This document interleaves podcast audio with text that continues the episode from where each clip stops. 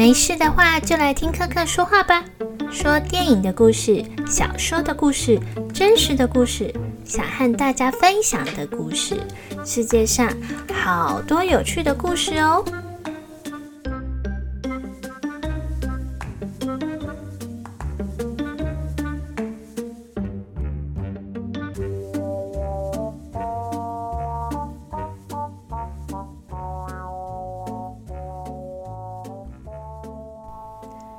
Hello，大家好，欢迎来听克克说看看。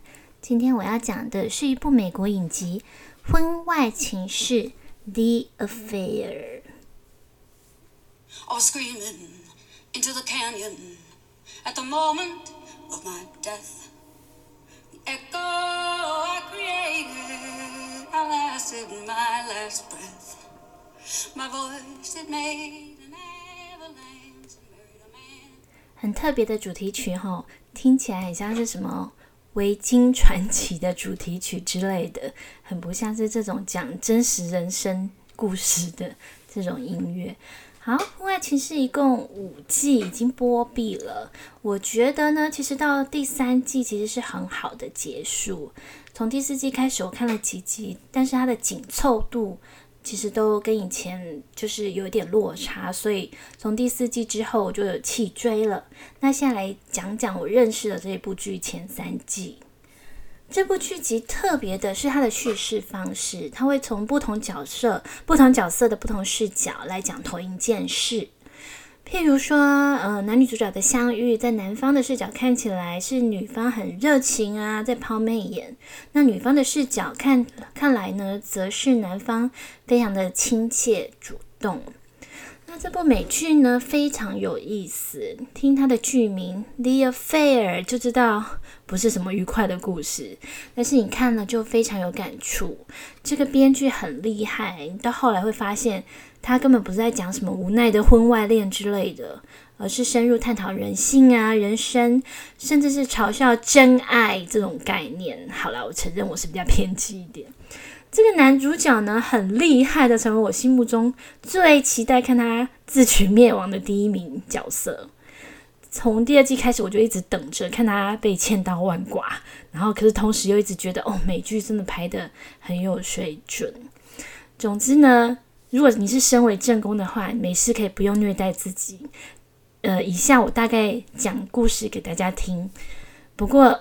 要呼应这部剧的精神，我说明一下。下面的介绍呢，是我主观的印象和解读，看起来是剧情简介，但是其实是我个人的诠释，你们听听就好。剧中的男主角家庭美满，和大学时代集在一起的妻子育有四个孩子。他有稳定的中学教职，一边写作出书，但是还未成名。家里经济还有部分依靠妻子娘家的支援。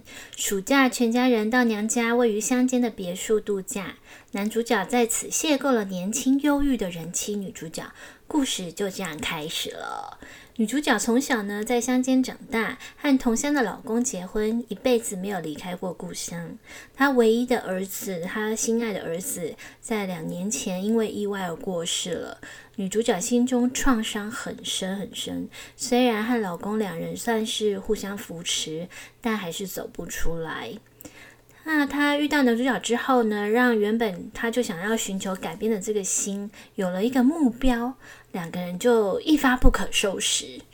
男主角对男主角来说，他是中年危机；那女主角来说，就是他几乎是一个溺水的人，找到了浮木。男主角在终于跟老婆坦诚自己一直在外面乱搞的时候，把他的外遇呢认定是真爱。可是当他去找女主角的时候，女主角因为自己她又经历了一次自我堕落的行为，然后她的丈夫也寻求她跟她复合，所以女主角就离开男主角，就没有跟他在一起。那这时候呢，已经断了回家路的男主角怎么做呢？因为他已经跟老婆摊牌了嘛。然后他就搬到外面住，过着自结婚以来十几年来首次的单身生活，然后开始 sleep around，就是到处乱睡。这脱缰的野马不对，应该说是种马，就像刘姥姥进大观园一样，仿佛刚刚发现女人这个物种的存在，纵欲放荡，甚至还乱搞同事，然后呃丢了工作，这样，所以他就转而全心写作，反正看起来还是非常愉快的样子。直到某一次呢，他女儿发生了一些事情，一些。要处理的危机，然后让他和他分居的老婆去到女主角跟 女主角老公他们家里，要去谈事情。然后这个女主角的老公呢，就因为他也知道了这件事，这件 the affair，所以他就拿枪威胁男主角。那女主角为了阻止她老公，就开始对他说出她内心。的伤痛，就是自从丧子以来啊，她的内心是多么的很难熬啊，如何如何，然后遇到男主角就好像遇到一个新希望，好像可以展开新的生活这样子，所以她请老公呢怪他自己就好，不要怪这个男主角。那这个老公放下枪离去之后，男主角的老婆跟女儿也准备要离开了，然后这时男主角。他却选择了去拥抱女主角，他就是选择要去跟女主角在一起。哇塞，这么楚楚可怜又令人心疼的年轻肉体，当然要好好守护，发挥骑士精神啊！顿时，这个男主角觉得自己圣光洒满身，根本就是伟大的奉献。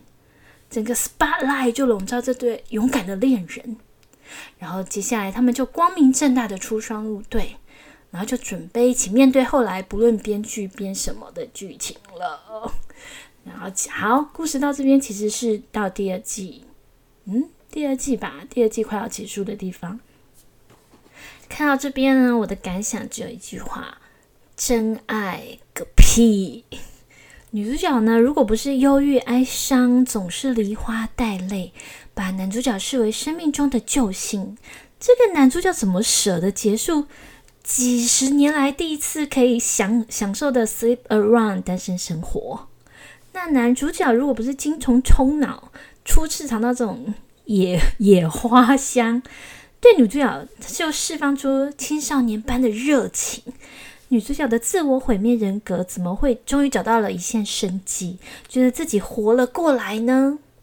所以哥哥觉得，呃，这个故事其实还显示了。到头来呢，大家都是纳瑟西斯，就是自恋狂。大家爱的都是对方眼中映射出来自己的形象，觉得自己被爱、被需要、被很重要、很重要的需要了，觉得自我价值被好好肯定。这个剧中呢，有很多对话非常的厉害，我举几个例子好了，嗯。像男男主角的好朋友呢，一个在从事什么创投基金的的男生，他就曾经说一句话，说：“女人就像股市，你把钱投入到绩优共同基金，然后放着别管，你就不会再把钱拿出来，还要再去投资新创公司。那些公司百分之九十九会倒，会把你害死。钱放着就好。”那他这句话在讲什么意思呢？克克觉得他大概是在说。所谓的爱是不会持续下去的，所以你找到一个好对象呢，你就固守你的好对象就好了。你不要再拿出来看到说什么其他的爱、其他的真爱，这些爱最后也会消失的。嗯，有没有偏激？有，可是有的时候还蛮贴切的。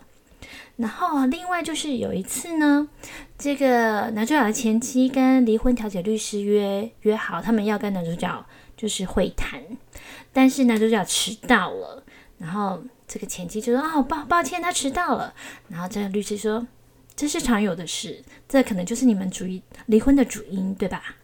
然后前妻就说：“嗯，因为他迟到吗？”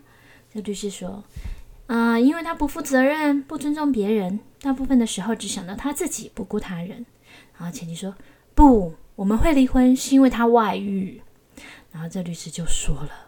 那只是症状，不是病源，是吧？所以所谓的病源就是他不负责任、不尊重别人，大部分时候只想到他自己。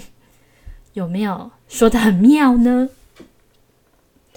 然后呢，在里面曾经还有一个角色是一个民民宿的男主人，他在对女主角说：“基本上只要活着，你就是得感受一个人的孤单。大部分的时间你要承担自己的事，没有人会获得他们想要的全部帮助。但是在如果你是在婚姻中，这个孤独感会少一点，只有一点点，但是就已经带来很大的不同了。”好。这几句我真的觉得写的很棒诶。好，那这个故事剧集进行到第三季呢，其实就是我一直在等待的，在惩罚男主角的一季。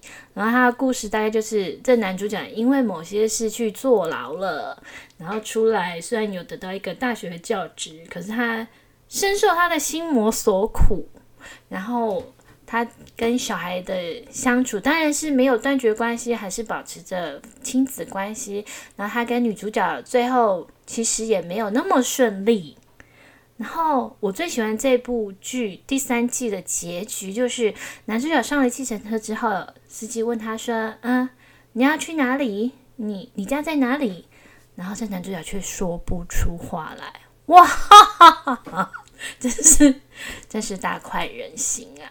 然后呢，第三季有一个非常令人惊喜的亮点，就是有有那个神鬼传奇的男主角 Brandon Fraser 演里面其中一个配角，演技还是非常的好。虽然他的状况跟年轻的。年轻的时候是差蛮多的，可是我还是很喜欢他，很支持他。那如果有他的粉丝的话，你们也可以去找第三季来看看哦。好，以上就是科科分享对于《婚外情事》这部影集的心得。那如果正宫们不想看了很想砸电视的话，可以可以听听我的故事简介就好。那当然有兴趣的人，尤其是。很喜欢看不同视角呈现同一件事件的观众呢，你们也可以去找来看哦。好，今天就到这里，谢谢你们收听，拜拜。